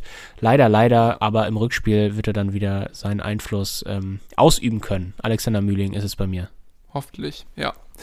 Bei mir, der dritte Mittelfeldspieler, habe ich mir lange darüber Gedanken gemacht, soll er rein, soll er nicht rein? Und am Ende habe ich gesagt, ja komm, er muss rein, obwohl er nur die Hälfte der Saison gespielt hat aber es ist der Mann aus Franken, der wuselige 1,69 Mann, äh, Barisch Atik, der ah, ja. wirklich 15 Spiele für Magdeburg nur gemacht, aber sieben Tore und acht Vorlagen und ich glaube mit äh, Christian Titz und Kai Brünker der Mann, der für diesen ja doch äh, irren Run von Magdeburg in der zweiten Hälfte der Saison ähm, verantwortlich war und damit äh, auch dafür gesorgt hat, dass die Magdeburger drinbleiben in der dritten Liga. Am Ende ja auch äh, recht äh, locker und ja, einfach eigentlich Wahnsinn, dass der in, einer, in 15 Spielen äh, so viel Tore und Vorlagen gemacht hat, wie viele nur in der kompletten Saison.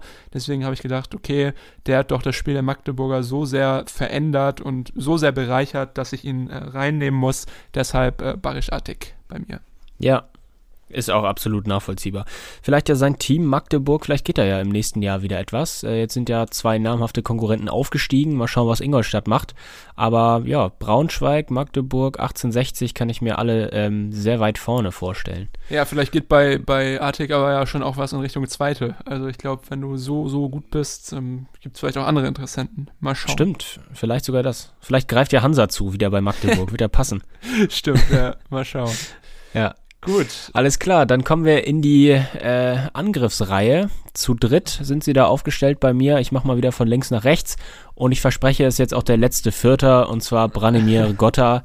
Notenschnitt beim Kicker 2,8, 16 Tore, 9 Torvorlagen. Gestern vom Punkt Verantwortung übernommen und äh, ein Tor erzielt. Auch hier stellvertretend für äh, auch seinen Partner. Howard Nielsen, elf Tore, sechs Torvorlagen hat der. Ich finde die beiden als skandinavisches Duo bei Fürth wirklich unfassbar gefährlich. Abgezockt, ähm, auch in diesem Umschaltspiel, trotz dessen, dass sie nicht mehr so jung sind. Ich meine, alt sind sie auch noch nicht, aber sie sind auf jeden Fall schnell und ein Top-Duo hat ja jetzt auch gereicht da für den Aufstieg und ja, wirklich ein sehr, sehr ähm, gefährliches Duo. Deshalb Branimir Gotha äh, in meiner Position auf dem linken Flügel in meiner Top 11. Ja, absolut zu Recht. Ähm, bei mir musste ich, ich musste ein bisschen umbauen, weil ich habe tatsächlich zwei Mittelstürmer, die rein mussten und einen rechten. Ähm, aber okay, am ehesten auf links spielt, glaube ich, noch, könnte noch äh, Slatko Janic äh, spielen. Der ist nämlich bei mir äh, vorne mit dabei. Ähm, auch äh, 35, so alt wie Mike Wunderlich, habe ich auch nicht zugetraut, noch 33 Spiele auf so hohem Niveau äh, abzuliefern. 14 Tore, 8 Vorlagen, überragende Saison. Ich glaube, auch die Saison seiner Karriere gespielt. Wir kennen ihn ja noch aus Bielefelder Zeiten, Wiesbaden, ich glaube, Aue, Duisburg und Groß Asbach. Hat ja auch schon vieles gesehen und äh, ja, der auf jeden Fall auch ein wichtiger, wichtiger Faktor in dieser super Offensive vom SC Verl. Deswegen äh, Statko Janic, geile Geschichte, geiler Typ, äh, geile Leistung. Verdient in der Top 11. Ja, alles klar. Dann haben wir so ein bisschen die Altherren bei dir.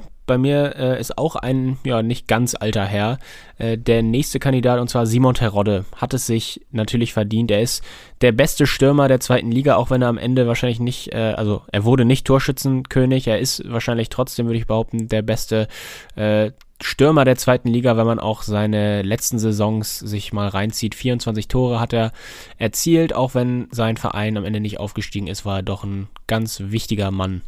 Und deshalb in der Mittelposition und ähm, ich muss es dann auch so ein bisschen revidieren. Ich habe auch zwei Mittelstürmer. Ah, also ah, ja. das ist der erste der beiden Mittelstürmer. Da, dann weiß ich wahrscheinlich, wer noch kommt. Äh, bei ja, mir ist sehr schwierig. Vorne drin, es kann nur einen geben, nämlich Magic Mölders. Ich habe ihm hier schon den äh, MVP-Titel verwehrt, deswegen äh, ja, aber natürlich kann ich ihn nicht äh, auslassen aus der, aus der Top 11. Also Sascha Mölders.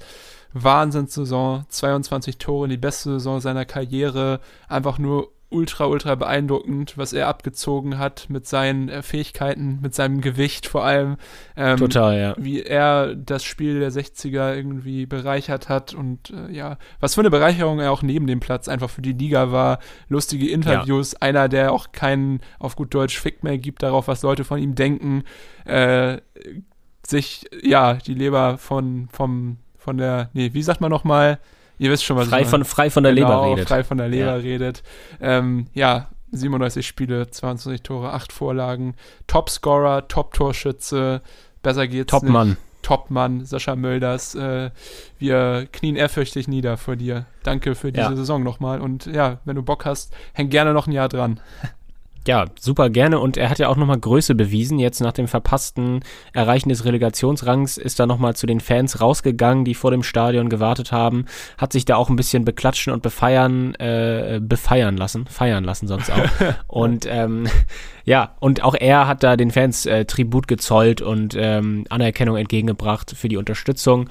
Und in München, also im blauen Teil von München, sicher sehr, sehr gern gesehen.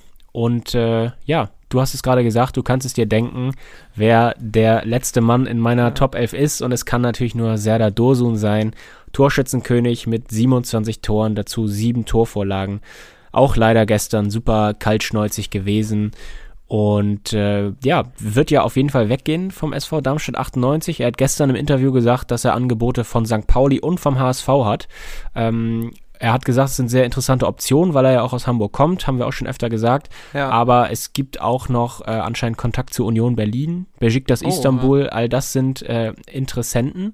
Und Dosun meinte, er muss jetzt schauen, was finanziell und auch ähm, karrieretechnisch der nächste Schritt ist eine schwere Entscheidung wahrscheinlich, aber natürlich das, Luxusprobleme. Hast du das zufällig gesehen? Ich habe das gestern nur auf Twitter gelesen und will das hier jetzt nicht als, als Fakt verkaufen, weil doch auch vieles manchmal da falsch ist. Aber ich habe gehört, dass Dursun gesagt haben soll, äh, nach der Frage, ja, er müsse ja auch auf seine finanzielle Zukunft irgendwie achten, dass er da abgesichert ist, soll er gesagt haben, äh, ja, meine Frau hat auch gerade einen Doktortitel gemacht. Ich muss mich da also selber gar nicht so sehr drum kümmern. Äh, liebe Grüße an dieser Stelle. Äh, okay. Wenn das stimmt, auf jeden Fall geile Sache und auch äh, Glückwunsch an die Frau von, von Zella Dursun und an ihn natürlich auch. ja. Aber ja, auf alle Fälle. Mega spannend, wo es ihn, wo es ihn hinzieht. Ja. Gut, bei, bei mir äh, rechts äh, auch klar, wer da ist, Niklas Schipnowski, vorhin auch schon alles äh, zu ihm gesagt. Äh, deswegen würde ich sagen, sind die Startelfs äh, abgeschlossen bei uns. Das stimmt. Und äh, wir schauen auf unsere drei Bankspieler. Ja, das können wir ja auch kurz halten. Ich werde einfach meine Bank hier, die drei Namen, ähm, genau, am ja. Stück vortragen.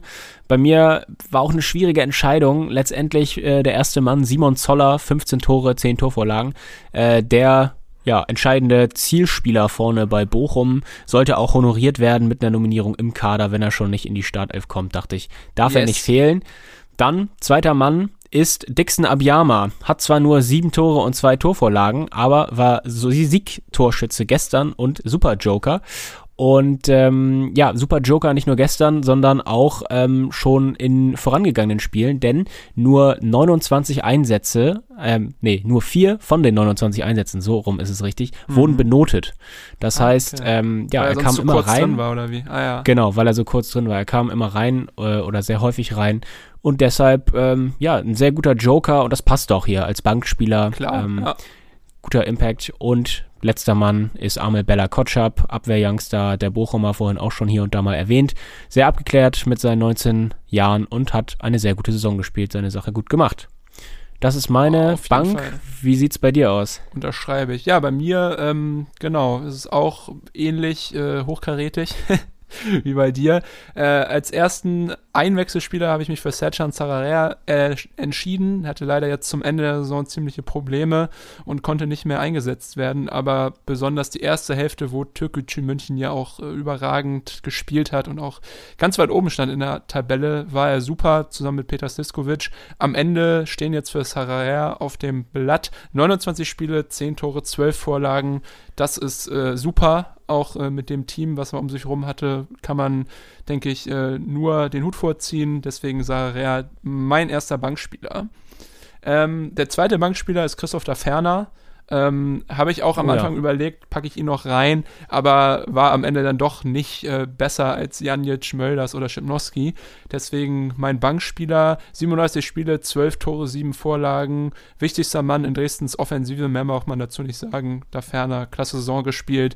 Mit dem werden, glaube ich, auch die Dresdner noch viel Freude haben. Ist ja auch erst 23, hat noch äh, einiges an Potenzial und ja, bin gespannt, wie er in der zweiten Liga abgeht. So. Dann, genau, mein dritter Spieler ist auch äh, jemand, der nur die Hälfte der Saison oder ja, ein bisschen über die Hälfte der Saison dank Corona spielen konnte. Das ist äh, Mel Corbis, der US-Amerikaner ah, ja. vom SC Verl hat zwar nur zwei Tore und drei Vorlagen in 20 Spielen, aber ich glaube, immer wenn ich Verl gesehen habe, sei es jetzt äh, mal äh, komplett oder in der Zusammenfassung, war ich begeistert, was äh, Corbis für eine Übersicht hat, wie er das Spiel lenkt und dirigiert da aus dem Mittelfeld hinaus äh, heraus und äh, ja, muss einfach sagen, deshalb äh, er auf jeden Fall auf der Bank. Und ich habe gehört, äh, sowohl Dynamo Dresden als auch Hansa Rostock haben Interesse an ihm. Also vielleicht auch äh, für Corbis nächstes Jahr der Aufstieg in die zweite Liga. Mal schauen, was sich da noch so ergibt. Aber ja, deshalb Mel Corbis als versatiler Mittelfeldspieler bei mir als dritter, Dank, äh, genau, äh, habe ich schon Knoten in der Zunge. Dritter äh, Bankspieler. Ja. Liegt vielleicht auch am Bier hier. Ja, was nee. du hier schon gesoffen hast die letzten Tage. Ja, seit ich Ununterbrochen. Bin, ich komme nicht, man muss den Pegel hochhalten hier, genau. ah, ja, Mensch, aber. Ja, kann ich aber, kann ich aber auch verstehen. Mir hat er genauso gut ja. gefallen wie dir. Super. Ja, ja generell äh, muss ich auch nochmal hier an der Stelle bevor ich den, den, den, den Zuhörern danke, erstmal dir danken. Äh, wir haben es geschafft. Äh, die reguläre Saison ist vorbei. Äh, mir hat's super, super viel Spaß gemacht und ich bin doch echt äh, erfreut und auch so ein bisschen beeindruckt von uns selber, äh, wie gut das gelaufen ist jetzt irgendwie ja. die, das, das letzte ja, Dreivierteljahr. Und äh, ich habe auf jeden Fall richtig, richtig Bock auf die ähm, ja, neue Spielzeit. Müssen wir mal gucken, Total. ob wir uns dann einigen können mit unseren Beratern auf die äh, Verträge. Aber Kondition, im, im ja, Moment, ja. im Moment sieht's gut aus. Ne? Also. Ja, ja. Ja, das geht mir genauso. Auch dir vielen Dank, hat mir auch genauso großen Spaß gemacht und äh, ich muss dir da auch recht geben. Ich hätte auch nicht gedacht, dass wir das so äh, hier über die Bühne bekommen. Woche für Woche. Ja. Konsequent immer die Zeit auch finden, das zu machen nebenbei. Ja, aber ja. es hat mir sehr großen Spaß gemacht. Gerne mehr davon in der kommenden Saison. Ja. Und ähm, natürlich ja, natürlich auch, auch, du wolltest es gerade sagen. Ja, Shoutout. Fahre äh, fort. Genau, Shoutout erstmal auch an die, an die Fums Boys, die uns dazu ermutigt haben und uns natürlich äh, die Plattform geboten haben für dieses äh, Produkt. Äh, Laskan kam, Kurt Sauer, Jan Budde, ihr wisst, was es ist. Äh, vielen Dank an der Stelle. Äh, Krankamp äh, ja auch gerne dann mal als Gast nächstes Jahr vielleicht. Stimmt. Ist ja Werder-Fan, großer Werder-Insider und Fan. Ja, mal schauen, ob wir ihn dazu bekommen. Äh, wir werden äh, mit dem Management sprechen und vielleicht äh, haut das ja hin aber natürlich die wichtigsten äh, ja, Menschen, die diesen Podcast zu dem machen, was er ist, seid ihr, liebe HörerInnen, äh, unfassbar. Wir haben ja auch so ein bisschen Insights, äh, ja, wie es sich so entwickelt hat äh, von der ersten Folge bis jetzt. Das ist wirklich äh, höchst äh, erfreulich. Äh, waren jetzt sogar die Woche das erste Mal in den Spotify äh, Podcast, Sport-Podcast Charts, glaube ich. Äh, ja, ja, irre, da ja. wirklich äh, in einer Reihe zu stehen, da neben den Fumps und Gretsch-Jungs und neben äh, ja, bekannten Namen wie Rainer Kallmund und Michael Abdelai. Ich glaube, wir haben es auf Platz 35, hatten wir es geschafft jetzt. Ähm, ja. Ja, freut uns natürlich irre und das äh, liegt an euch. Und ähm, ja, zeigt uns ja so ein bisschen, dass ihr das vielleicht auch alles nicht ganz scheiße findet, was ihr hier, was wir hier machen. Und deswegen an dieser Stelle auch nochmal ganz, ganz äh, großen Dank an euch. Wir werden auch ein kleines Schmankerl für euch äh, vorbereiten für den Sommer, was dann irgendwann äh, rauskommt. Dazu äh, aber nicht mehr, weil es eine Überraschung sein wird. Aber natürlich müssen wir auch nochmal darüber reden, ähm, genau, wie halt die Ligen dann nächstes Jahr aussehen und vielleicht so einen mini, mini, mini Ausblick Stimmt. schon wagen. Ähm, ja. ja. wir schauen dann, ob du dazu imstande bist oder ich hier alleine ja. sitze. Das, oh äh, ja, ich hoffe, du hast ähm, ja, die Valium schon bereit, dich da so ein bisschen runter zu runter zu pitchen. Aber ja, ja drückt dir ja, natürlich ja. auch jetzt ganz ehrlich, also jeder weiß es, glaube ich, auch, der den Podcast äh, hört, Holstein Kiel ist nicht mein Lieblingsverein. Ähm, hab selber da, glaube ich, noch größere Probleme als jetzt Jan-Erik mit äh, Hansa Rostock. Aber auch jetzt äh, würde ich natürlich äh, dir einfach gönnen, äh, als guter Freund natürlich, dass die Kieler es schaffen und dass du halt auch Lieb. nach dieser Saison ähm, belohnt wirst, weil ähm, ja, jeder Fan äh, ich meine, ihr habt es auch alle erlebt, irgendwie, wir konnten alle nicht ins Stadion, wir konnten die Mannschaften nicht so unterstützen, wie wir es einfach gewohnt sind. Und wenn man dann trotzdem halt mit solchen Bildern, wie ich sie jetzt erleben durfte am Wochenende, äh, belohnt wird, dann äh, verschafft einem das doch viel Genugtuung. Und ja, auch einfach nur ja, ist ein tolles Gefühl und ich freue mich auf die nächste Saison und deswegen hoffe ich auch, dass du halt mit einem positiven Erlebnis irgendwie durch den Sommer gehen kannst. Auch, ja, ja. ich denke mal, du, du wirst dich auch, wenn es nicht klappt, wirst du dich äh, schütteln eine Woche lang und dann ist auch wieder okay. Ja. Aber natürlich genau. drücke ich, drück ich die Daumen übermorgen und ich denke mal auch viele HörerInnen Sehr gut. auch. Ja, das freut mich doch zu hören. Und ähm, ja, dann würde ich sagen, sind wir für heute durch. Ja, oder? Wir sehen uns äh, nächste Woche. Ich hoffe, euch hat äh, die Awardshow Spaß gemacht. Ähm, falls ihr da äh, Anmerkungen, Kritik habt und sagt, sag mal, den habt ihr ja komplett vergessen oder sag mal, warum hast du den denn reingetan? Äh, schreibt uns gerne. Äh, die ähm, Social-Kanäle von uns, wisst ihr, stehen in den Show Notes. Äh, genau, da vielleicht auch in Zukunft ein bisschen andere Sachen, wie wir uns da aufstellen. Aber das ist alles Zukunftsmusik. Bald mehr dazu. Äh, wir freuen uns ganz doll auf nächste Woche erstmal und dann natürlich auch in Zukunft auf die nächste Spielzeit. Irrenhaus Unterhaus, der Pfiff-Podcast für Liga 2 und 3. Dann hau rein und äh, bis die Tage. Ciao, ciao.